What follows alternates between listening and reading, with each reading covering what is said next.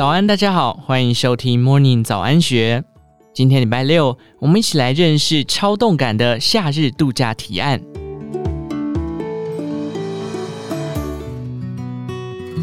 清晨，伴随着阳光和微风，草地上开启了一堂户外瑜伽课。在气息的一吐一纳间，五感逐渐苏醒。夜晚，瑜伽课在星空下再度展开，舒展的肢体沉淀了思绪，带来一夜好眠。这是瑜伽旅行每日的既定行程，让肢体的律动带动心灵的放松，进行与身体对话的疗愈体验。推广瑜伽旅行的本职旅行负责人吕俊杰说：“瑜伽旅行是一种教导大家如何全方位好好生活的方式，和一般多景点的旅行不同。瑜伽旅行这种结合瑜伽运动与度假的模式，比较像是一种沉浸式体验的减法旅行，类似于定点式旅游，移动幅度不大，着重在体验本身的内容和内涵。”在体验中学会慢节奏的健康生活方式，再进一步延续到日常中。旅行中的瑜伽课是游客们最期待的事。大自然中的瑜伽教室有着特殊的吸引力，不管是在晨曦中的沙滩、山野间的草地，都能在瑜伽老师的带领下，一边伸展四肢，同时让繁杂的思绪随着汗水离开身体。当然，旅游不仅仅只有瑜伽，在步行可到达的地方，还会用当地的资源规划体验，像是花艺、精油手作的课程等，也可漫步在邻近小镇或山野花田间，以及在餐桌上认识在地季节的饮食滋味。李俊杰说：“每个人在旅行中追求的不同，获得的也不同。”由于女性一直都是本职旅行主要服务的客群，他们会针对女性各种不同的需求来安排行程，正是希望大家都可以在瑜伽旅行中补足生活上缺少的那一块。因此，针对在生活中常常是奉献角色、被迫放弃或暂缓自己梦想的妈妈们，创造一段有很多互动的旅行，便是任务之一。像是薰衣草森林二日游，让大家在民宿里的旋转木马上找回童心；在挑战身体极限的轮式、手倒立式瑜伽动作中放松自己；透过两天一夜的瑜伽旅行，跳脱原本生活中的角色，找回童年的梦想。金瓜石山城之旅，则是针对单身或是急需在职场压力外放松的女性所设计的。不仅瑜伽动作设计以舒缓拉伸为主，也有香氛制作的舒压行程，甚至还会安排独处的读书时间，就连食材也不会有过多的分食。在各式各样的女性时间中，透过慢食、慢活、慢步调，褪去生活上的繁琐，用瑜伽帮助身心灵回归最纯粹的本质。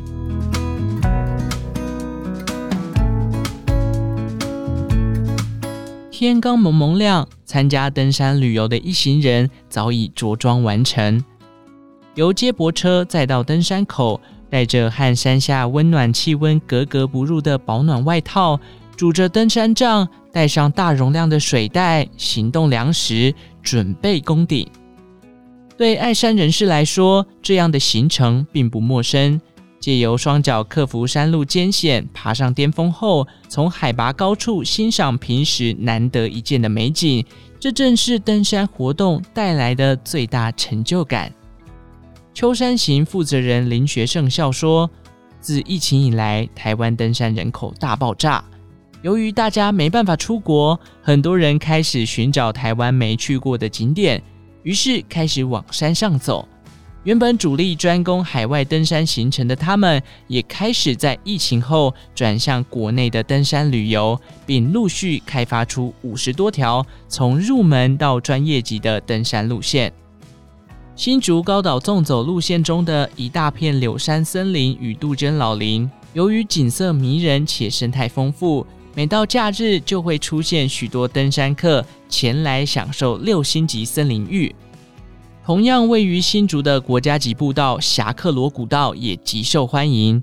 吊桥山间林巷美不胜收。古道上由日本人修筑的白石驻在所，如今被翻修完成，成了最新的打卡点。假日甚至有多达一两百顶帐篷的盛况。林学胜笑说：“山上简直比台北市区还要热闹。”别以为登山是专业人士才能涉及的领域。林学胜表示。他们在路线上以星等来做难易度区分，也特地为新手规划了一点五颗星到两颗星等的轻健行入门路线，像是阳明山涌泉秘境健行等一日交山系列，带领大家登山的领队导游也都受过扎实训练，绝对有处理紧急状况的能力。近年来，台北市政府力推的台北大纵走七条路线中，除了大屯山、桂子坑两条路线难度稍高，其余皆为平易近人的步道，都欢迎想亲近大自然、欣赏山林美景的民众加入登山的行列。林学胜说：“事实上，登山旅游的路线都是精选过的，不仅风景优美，也不会有太多危险的路段。”不同于国外登山旅游，先选好路线，再搭配其他体验活动。在台湾，他们先挑住宿点，再去找路线。像是广受好评的住宿点恒春牡丹湾 Villa，每栋 Villa 面湖，景色幽静，不仅室内室外皆有美人汤温泉，入住还可享受一泊五食。行程搭配的是阿朗伊古道爬行。登山健行，有的人着重于欣赏风景。有的人在于挑战自己拼速度，然而不管哪一种，在刻苦的登山行程之余，不妨吃好住好来犒赏自己。建议想加入登山行列的新手们，可以从离家近的焦山步道开始，等到对自己的体力有信心之后，再挑战终极山甚至百岳。也建议在行前先跑步。爬楼梯来管理自己的心肺功能，以及做大腿肌肉的肌力训练。做好充足准备后，再用自己的双脚去亲近、征服脚下的土地。相信在登顶的那一刻，能获得最简单、平时却也最满足的快乐。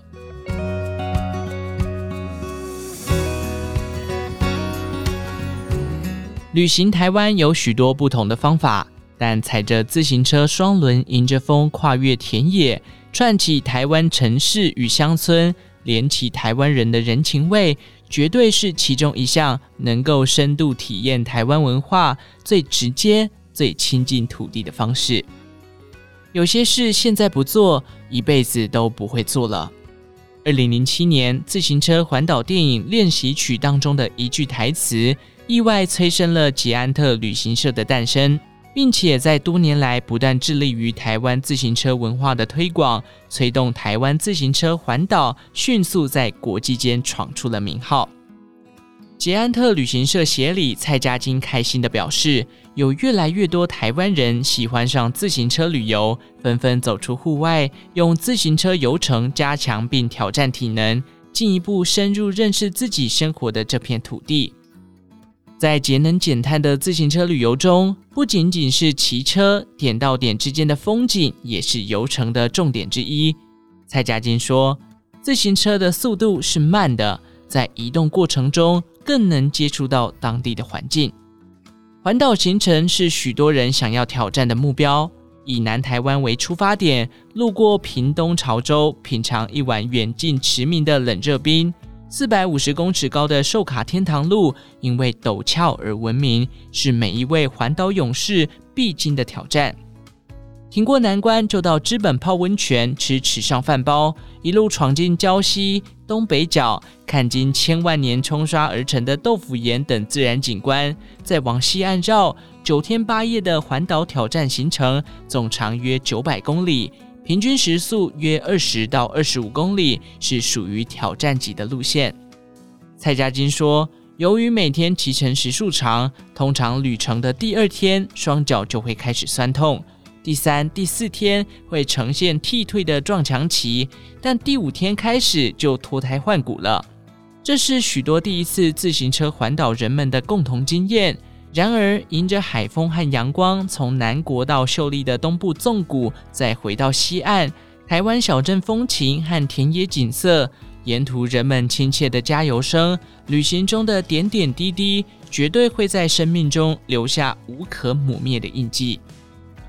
若对自己的体力尚无信心，台湾最美的公路一九七县道也是新手体验自行车游程的好选择。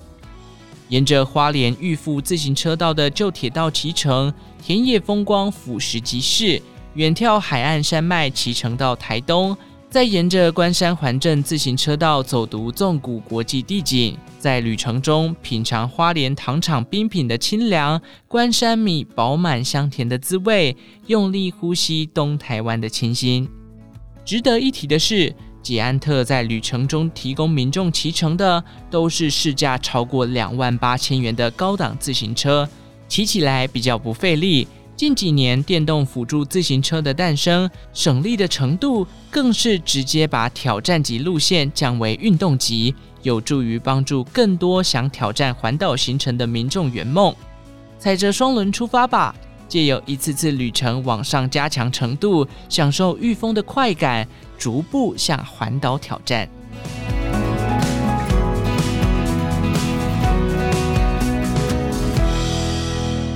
在宜兰头城乌石港从事冲浪教学已有十五年的极酷冲浪教练群，备有救生员证照及澳洲 ISA 冲浪学院教练证照，更曾名列宜兰县安全商家。老板夫妇从小在大海中翻滚成长，